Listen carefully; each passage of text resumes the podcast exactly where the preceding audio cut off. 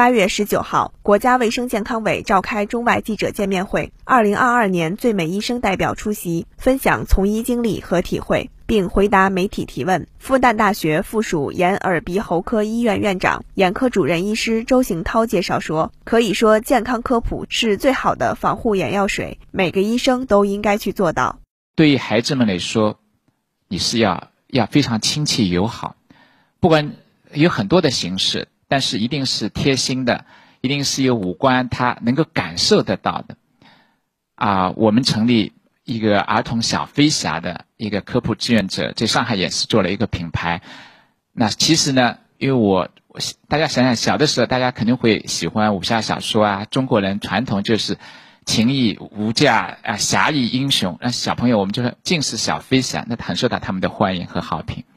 那么这是一个形式上，同时呢。我们还强调一个专业性。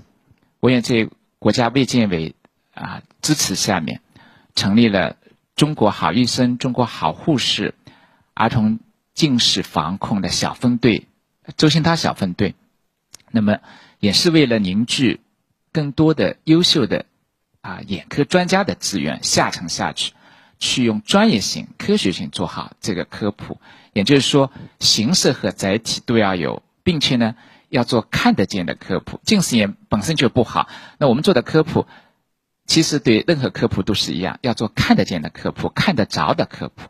对于近视防控而言呢，我我经常会觉得，特别是近视防控，儿童青少年近视防控，我们可以说，大家都是希望寻找一种近视的眼药水啊，最好是神乎其神的眼药水。但是，最好的眼药水也许就是健康科普。可以说，健康科普是。最好的防控眼药水也是爱眼护眼的，我们每个医生都应该去做到。